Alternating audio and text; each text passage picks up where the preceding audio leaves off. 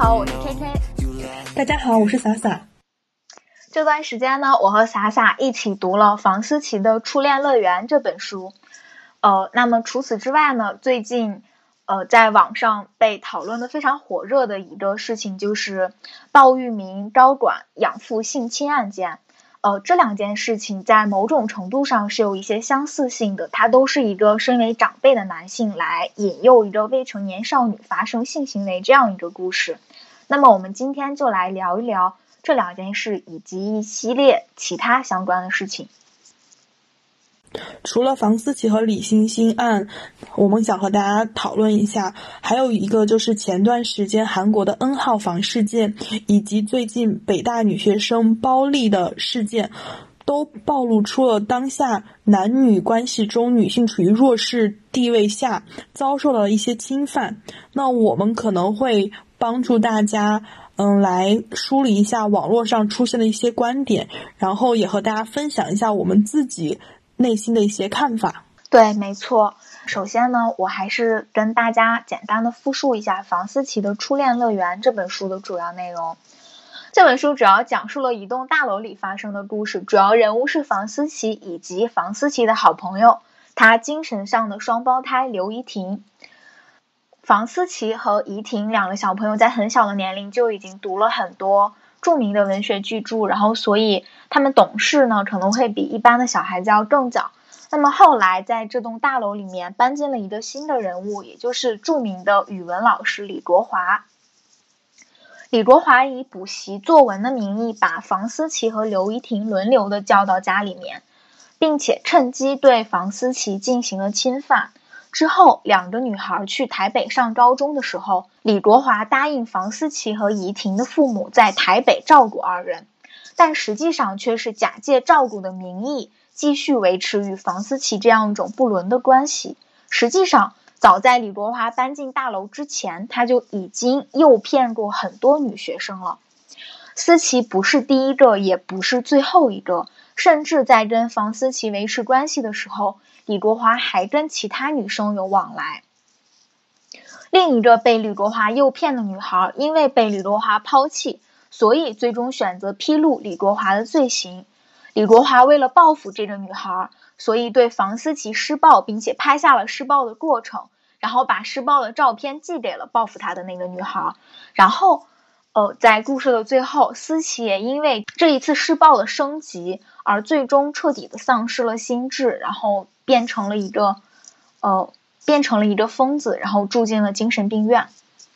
那其实，嗯，鲍玉明案件和房思琪这本书里边的一些情节还是比较像的。那我先给大家梳理一下，就是关于鲍玉明性侵养女这一事件的始末。那故事最开始发生在二零一五年的四月。嗯，李星星的母亲与鲍玉明两人通过网友介绍互相认识，然后最后双方达成一致，鲍玉明以养父的身份带走了李星星。一五年十一月份，鲍玉明带着刚满十四岁的女儿李星星到北京上学。同年十二月三十一日跨年晚上，鲍玉明第一次性侵了养女李星星。二零一六年四月左右，鲍玉明带着李星星离开了北京，搬家到了山东烟台。此后，鲍玉明对李星星进行了长达三年的性侵，直到二零一九年四月八日，李星星不堪重负在烟台自杀，被他人救下后送警。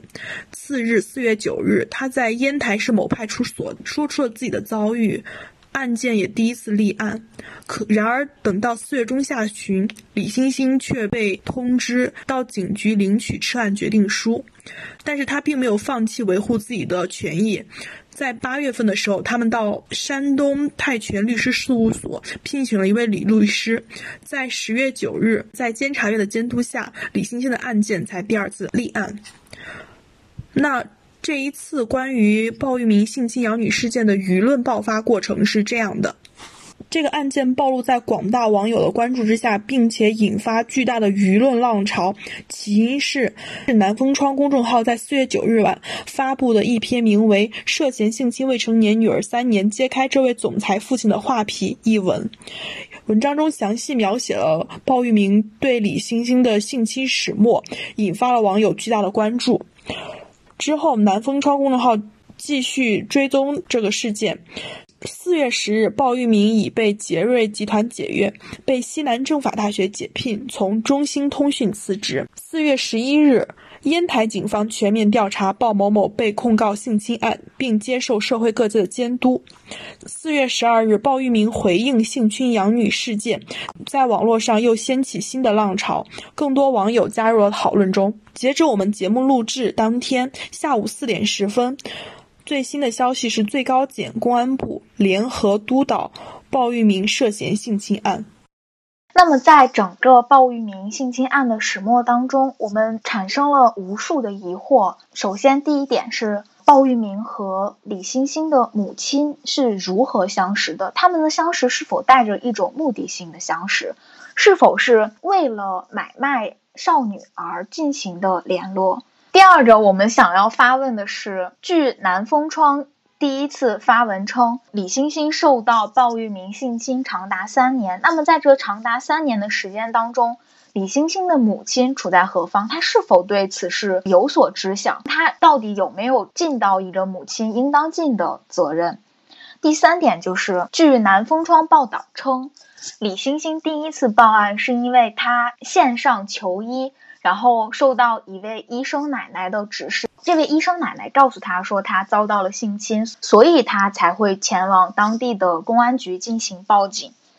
那么，为什么这十四岁的女孩甚至无法辨别自己是否受到了性侵？在这个过程中，她缺失的性教育到底有多少？第四点，我们想要发问的是，从房思琪作者林奕涵被诱奸事件开始。到北大女学生包丽被男友 PUA 过度伤心，再到这样一种养父性侵的事件，我们想要发问的是，在这其中，为什么女孩总是遭受到这样一种话术的引导，这样一种精神的控制，这样一种爱情文字的洗脑？第五点，我们想发问的是：重男轻女的文化土壤为女性受到侵犯提供了怎样的一个温床，造成了怎样的一个影响？呃，那么第六点，我们想要思考的是，为什么这一类型，也就是女性受到侵犯的类似的事件，总是要等到媒体曝光之后，才能得到相关执法机关足够的重视呢？那第七点，我们是想从鲍玉明的角度来来讲，如果鲍玉明之后真的娶李星星为妻，那么他们的婚姻是否能够掩盖过去鲍玉明对李星星身心造成的伤害，将这一切变得合理化呢？第八点，我们想要探讨的是，对于女性在两性关系之中更容易受到伤害。这种伤害其实是涉及到生理、心理等等多个方面的。那对于这种情况，我们是否有在短期内规避的方法，以及长期可解决的方案呢？嗯，以上这八点其实是我们提炼出来的部分的问题。但是，因为我们节目时长有限，不可能对每一个问题都进行非常透彻的讨论。那我们这一期节目可能还是主要聚焦在女性这一方面。同时呢，在我们截止我们节目录制，呃，目前关于这样的事件也是仅仅只有媒体层面的发生和报道而已。呃，官方的这样一个调查和事情的真相还没有得到真正的披露。那么我们也非常期待，在得到了足够的关注之后，然后官方的调查会带给我们怎样的结果？嗯，那我们其实现在更多的其实是想谈一谈，为什么女性会更容易受到伤害？我们应该怎样去理解这些被性侵的女性，她们之后内心发生的一些心理的变化，以及我们如果如何在生活中去判断这些？PUA 的存在，对，没错，这就是我们今天就是想要主要讨论的第一个点。呃，在不管是房思琪这样一个事件也好，还是鲍玉明这样一个事件也好，我们都可以看到，就是他们之中相同的那个部分，就是一个呃长辈的成年男性的角色，通过一些话语的包装，一些话术的选择，来诱骗少女的这样一种情节的部分。呃，这一次读房思琪的《初恋乐园》，其实是我第二次读房思琪了。呃，促使我第二遍重新读房思琪的一个原因是，我最近看了关于作者林奕涵的一个访谈，他其中提到，在整部书的最后，也就是思琪已经非常不幸的被最后一根稻草压垮，丧失了心智，然后住进了精神病院里面，然后。怡婷在回顾整个大楼故事的时候，他提到，他恍然觉得不是学文学的人，而是文学辜负了他们。在这里，我觉得作者林奕涵想要表达的就是，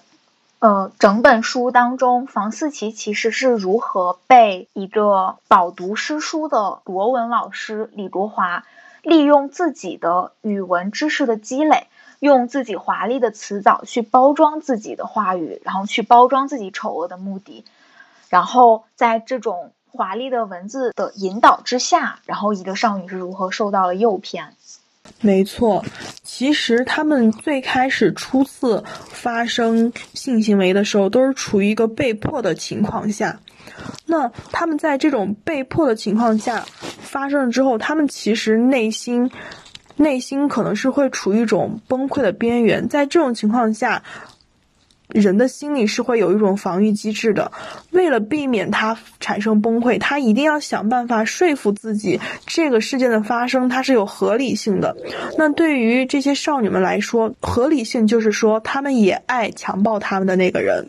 所以说，一方面是他们为了保护自己，愿意去相信他们是爱。强暴他们那个人，另一方面，强暴他们的人也是会在不断的给他们的脑海中输入这样的想法，他们会不断的强调：“我是爱你的，你是太美了，我们这样是合理的，我们这样的是真正的爱情。”对，没错。关于这一部分，其实作者林奕涵他很有意识的，他去。呃，用了很多这样的话语来表达李国华如何用话术对少女进行一个思想的引导，进行着爱情的诱骗。嗯，对，就是少女们在面对一方面，如果说她们直视她们被强暴这个事实，那么她们可能就会濒临崩溃；另一方面，如果说她们相信这些花言巧语的话，那么一切仿佛都变得合理起来，她的生活仿佛也没有那么的糟糕。所以说，在这种情况下，她们肯定是会更愿意，也不是说她们愿意，她们是被迫的愿意去相信那些东西了。对，没错，就是这样一种自我保护机制，就是人本能的一种自我保护机制，是会将自己的精神和行为统一化、条理化的。他就是，如果自己的精神太过于割裂的话，整个人就会濒临崩溃。对，那我们在讨论，就是我们刚刚就说了一个是，如果说他相信这个事实，他会崩溃，所以说他们宁可去相信。嗯，那些花言巧语，宁可去重塑事实的另外一种可能性。那这个时候，我们其实就可以发问：为什么女性非常难以面对被强暴的事实？为什么强暴会对于女性带来这么大的伤害？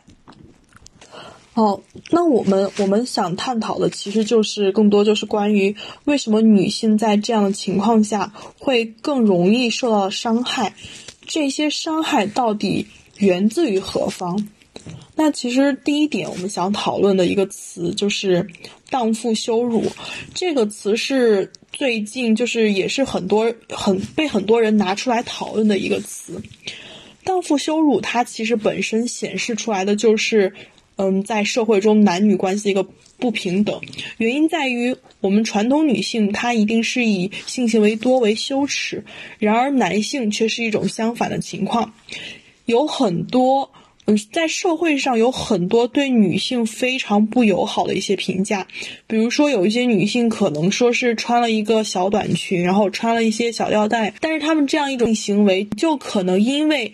引起一些男性的关注而被唾弃。但是反过来看，当男性在施展自己的魅力的时候，很少会有这样的遭遇。对，没错，就是。呃，在整个文化背景下，一个男性去散发他属于他的性魅力的时候，可能就是没有人会去指责他；然而女性却不被允许做这样的事情。那么，另外一件事情就是，呃，在房思琪也好，呃，鲍玉明性侵案件也好，在这样的事情当中，我们看到的另外一件事情就是一个。处于长辈位，一个处于更高位置的成年男性是如何利用他的男权话术去引诱少女进入到他的爱情游戏当中的？这里，呃，我想用房思琪的《初恋乐园》当中李国华的一些话来说明这件事情。呃，李国华他身为一个嗯饱读诗书的语文老师，他的文学功底是非常深厚的，所以当他。呃，当他用这些华丽的词藻去包装他的话术，去引诱少女的时候，我们可以看到这些属于文学本应该属于美的一面是如何成功的，呃，把一些少女欺骗，然后引诱他们到一个，呃，引诱到一个不那么美好、有一些痛苦，呃，不那么美好、十分痛苦的一个爱情游戏当中去。呃，在房思琪这本书里面。呃，作者林一涵是这样来组织李国华的话的。他他李国华曾经对呃房思琪说：“我跟你在一起，好像喜怒哀乐都没有名字。”他对房思琪说：“我在爱情是怀才不遇。”他对其他被他诱骗的女孩说：“我做梦也没有想到自己五十几岁能和你躺在这里。你是从哪里来的？你是从刀子般的月亮和针头般的星星那里掉下来的吗？”嗯，那么在这样一种情况下，我们可以看到，呃，当思琪作为一个未成年的小女孩，她第一次受到侵犯的时候，当他的大脑企图去认识这样一件事情的时候，可能摆在他面前的就是两个选择：第一，就是他受到了侵犯；而第二，就是就像李国华说的，老师是爱他的，而。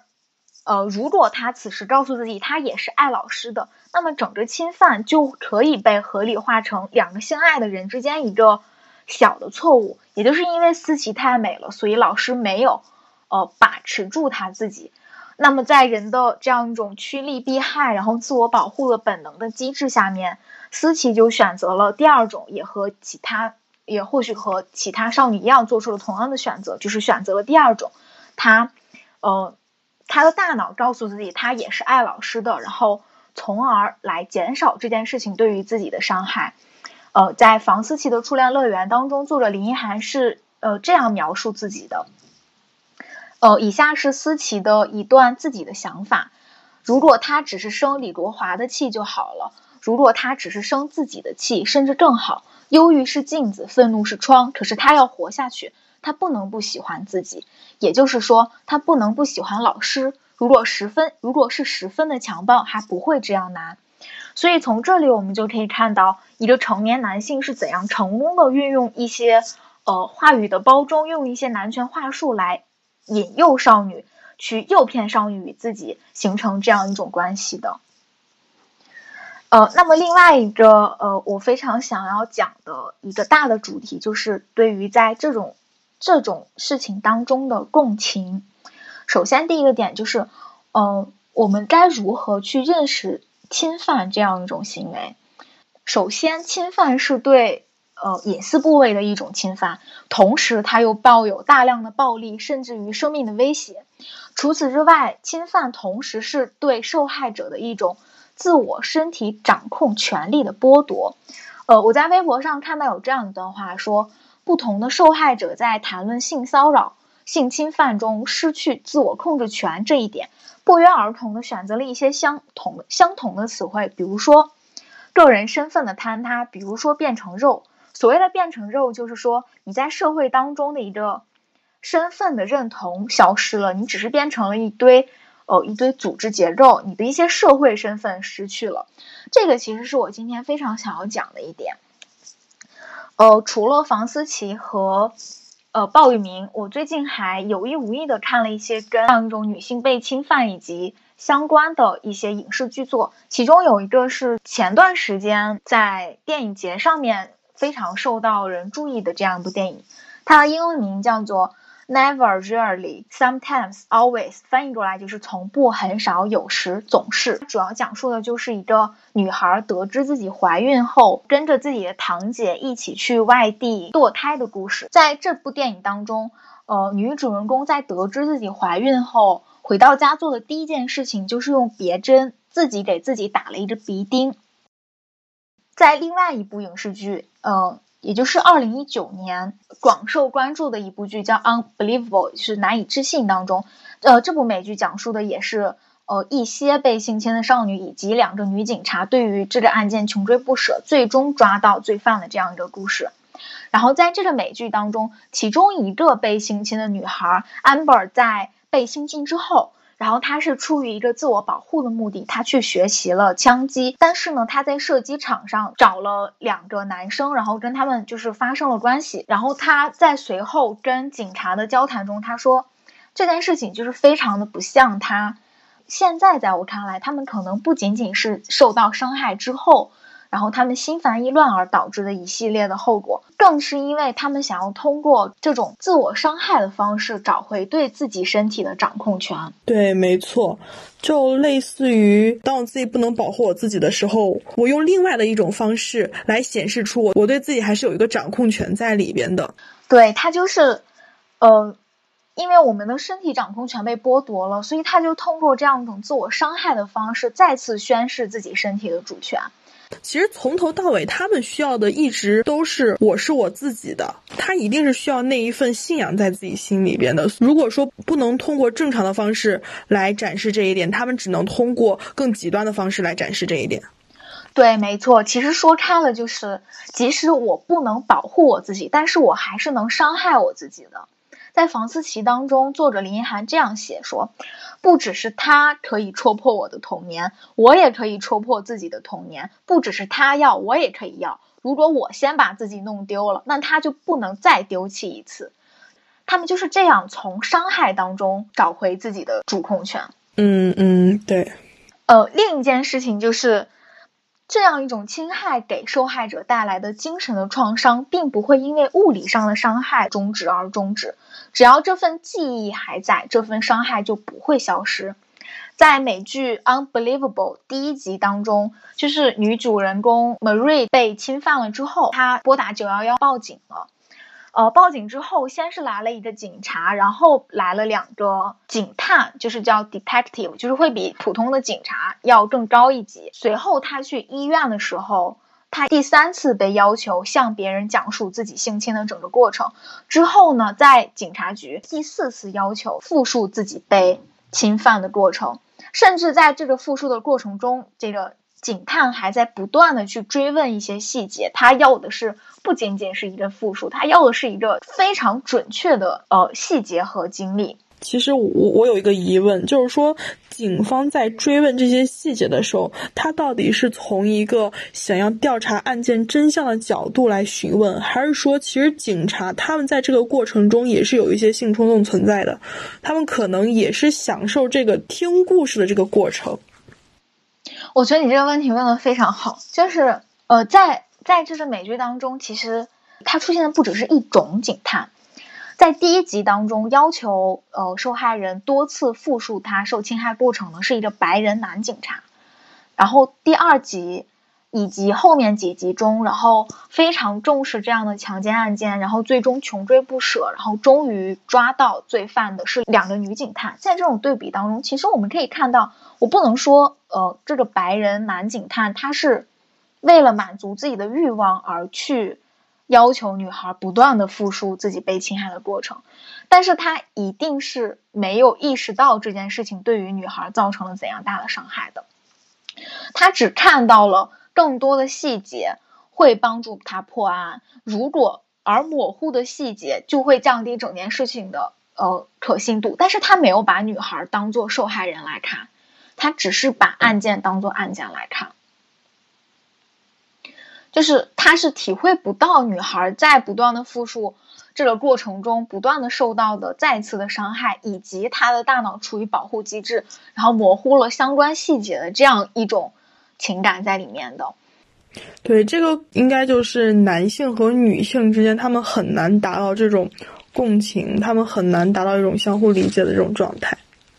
对，没错，就是与之形成非常鲜明的对比的，就是在第二集当中，呃，就是影片也描写描述了一个女警探接到强奸案的时候赶到案发现场，他也是要比巡警更晚一步赶到案发现场的，但是他对女受害人说的第一句话就是。你不用再向我复述案发过程，因为另外一位警察已经全部记录了下来。就是他的这个态度，他是非常能够理解复述一遍强奸过程对于这个女孩是意味着什么的。它就是意味着二次伤害。嗯，共情，我想讲的另外一件事情就是，呃，这两天在微博上面有很多人，有非常多人用“姐姐来了”这样一句话来声援李星星案件。嗯，trigger warning 一个标签，你点进去就会有里里边有非常多的网友在分享自己小的时候被性侵的一些经历。其实我我也参与了，我今天早上还参与了那个标签个话题。就是那这个不就是中国的 Me Too 吗？这就是中国的 Me Too 运动。对，这个这个就是比比姐姐来了更像是吧？对，是的，是的，是的。它实实在在就是一个这样的一个东西，是的，没错。对，其实我点进去，我我我我会参与的一个原因，是因为我会发现这个东西是真的比我想象中的人数要多。你就点进去，非常多的网友在发帖，然后各种类型的，就是有一些可能是比较轻的。然后有一些是非常严重的，但是不管是轻微的还是严重的，他们都是说女性在这个成长过程中受到的这个侵害的事实。就是说这个东西你一定要是要是大家一起把它放在台面上来讨论的时候，它也就没有那么多嗯难以启齿的地方存在了。所以说我就决定也就加入进去，然后分享我自己小的时候就。真的是以前就没有给别人说过的一些经历。对的，没错，就是，呃，甚至还有一些男孩子分享他们的经历，这一点也是让我非常触动的。这个我们之后还会呃再聊到。那么我们就是呃，首先展开来讲一下呃，Me Too 运动和“姐姐来了”。姐姐来了这个口号其实是从春雷运动开始的，因为春雷它是一个专门用于为女童捐款的这样一个。呃，捐款活动，但是后来就是被披露出来，他很多捐款都发给了男性，然后也是从这次春雷丑闻开始，然后姐姐这个称呼就是开始从社交媒体上传播开来，然后在今年的多个事件当中，我们也看到了一系列类似于这样的，类似于姐姐来了的女性团结运动，包括在疫情最紧张的时刻，然后社交媒体上面有很多有影响力的女性。然后他们呼吁将女性用品纳入医疗物资的范围内，然后并且发起捐款，然后为武汉等重点疫情地区的女性医护人员购买呃卫生用品，然后呃也包括今天的这样一个 trigger warning 的活动，然后以及为李星星案发生的运动。呃，那么在这里我们同样也讲一下 Me Too 运动的始末。Me Too 运动是二零一七年十月，哈维·韦恩斯。这样一个导演和制片人性骚扰诸多女明星事件后，在社交媒体上面广泛传播的一个主题标签 “Me Too” 运动这样一个口号，其实很早以前就有，但是它是在这一次哈维·韦恩斯丑闻爆发之后，经过女演员艾丽莎·米兰诺在媒体上的一个呼吁，然后从而变得广为人知。然后，这样一个女演员米兰诺，她是鼓励女性在推特上公开被侵犯的经历，以使人们能够意识到这些行为的普遍性，跟中国的这样一个 trigger warning 运动是非常相似的。其实，在这样一种每个人都讲出自己的经历的过程中，他就是会达到这样一种去个人化、去羞耻化，让大家能够更加坦然的去谈论这样一种被侵犯经历的目的。嗯，的确。这种群体活动力量最大的地方就源于，因为它是群体性的，所以说你会感觉自己其实背后是有一个支撑，不会有特别多的，嗯，后顾之忧。你不会担心没有人理解自己，你也不会害怕被其他人指责。对，你要做的就是聚集在一起，然后为你们这个团体发声，表达你们的态度。对，呃，这个团体之所以成为团体，就是因为它之间有那种女性的共情，有这种情感连接在里面。有一些偏激的说法会认为，只有女性才能理解女性的感受嘛。呃，同样的，在难以置信当中，两位女警官对于强奸的重视、强奸案的重视程度，还有他们对于受害者的这样一种关注和保护程度，都是远远要高于男性警官的。那么，同样，我们看到，为什么当这个只有成为一个群体性的运动的时候，各位女性才能够更加容易的把这件事情说说出来？其实，这就来自于一种我们整个社会给女性带来的一种禁忌感。嗯，关于社会的禁忌感，在房思琪这本书中也有一些篇章提到。嗯，下面跟大家分享一下。片段一是思琪在家整理行李的时候和她妈妈的对话。思琪在家一面整理行李，一面用一种天真的口吻对妈妈说：“听说学校有个同学跟老师在一起，谁？不认识。这么小就这么骚。”思琪不说话了。她一瞬间决定从此一辈子也不说话了。他脸上挂着天真的表情，把桌上的点心插烂。妈妈背过去的时候，把渣子倒进皮肤手椅的缝隙里。那其实这一段话，就是因为他妈妈的一句话。让思琪顿时意意识到，同学和老师在一起这个东西，在社会层面来说是一种多么禁忌的话题。所以说，他妈妈也失去了一个倾听他女儿讲出心里话的机会。对，对于思琪来说，其实是斩断了他向父母求助的渠道。嗯嗯，是。就文章中也提到了李国华发现社会禁忌感对控制女生非常大的一个作用。文章中就也有这样一段话：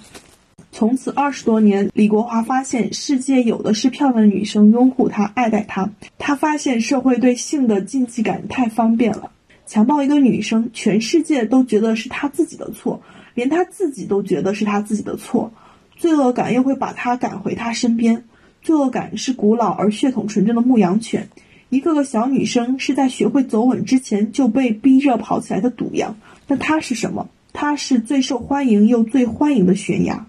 对，没错，这里的这个比喻我非常喜欢，就是他把罪恶感比喻成古老而血统纯正的牧羊犬。这个也是房思琪整本书贯穿始终的一个特点，就是他用了很多精妙的比喻，然后，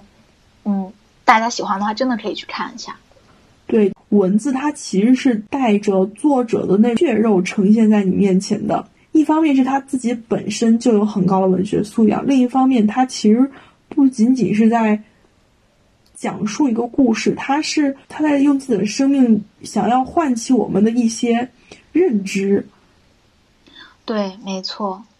哦，那么另外一件事情就是，我其实最近在读崔娃的自传《天生有罪》，就是美国那个著名的深夜脱口秀《Daily Show》的那个主持人崔娃。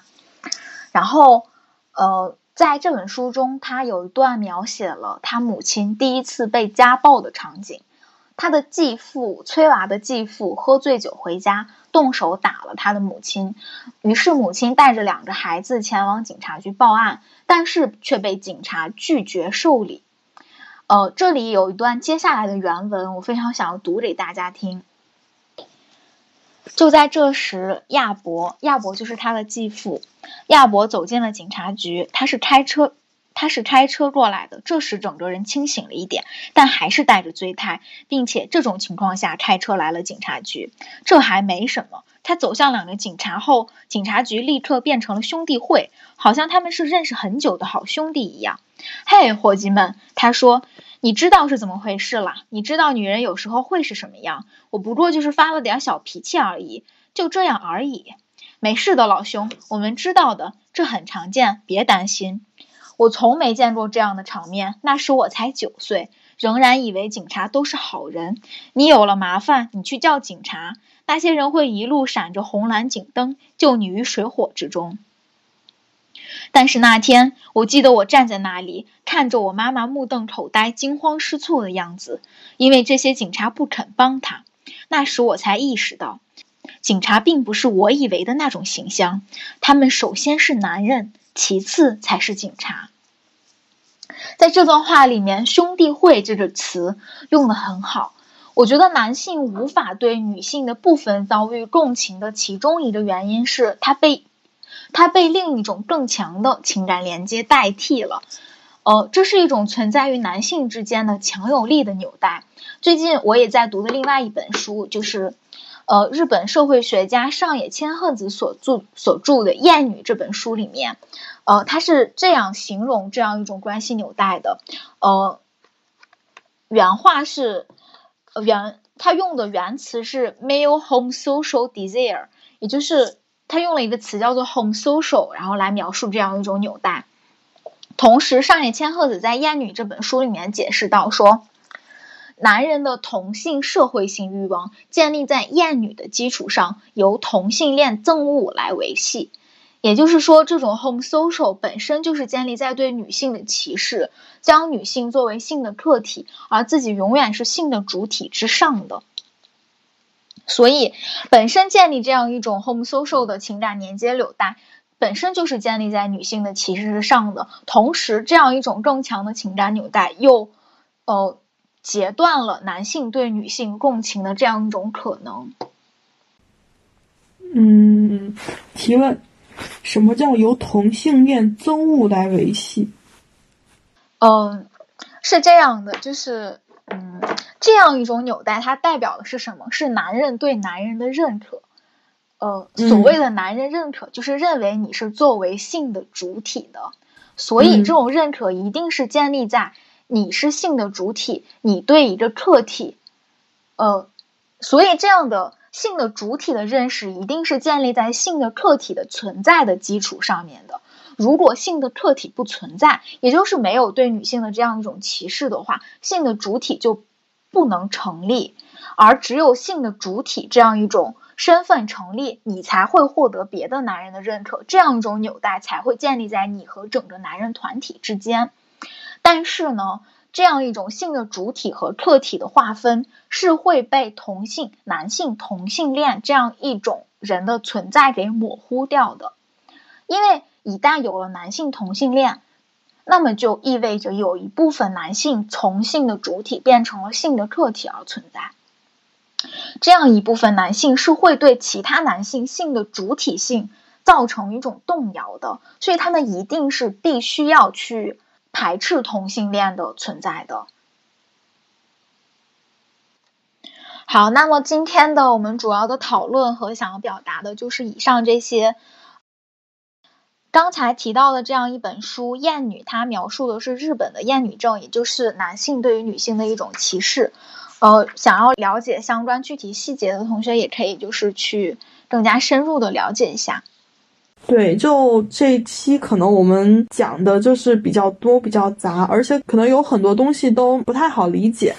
所以说还是推荐大家去看这些书籍或者是影视作品，然后在这些书籍和影视作品中去更直观的感受一些东西。对，没错。嗯，然后也希望说我们我们提出的一些观点或我们抛出的一些问题，能够帮助大家，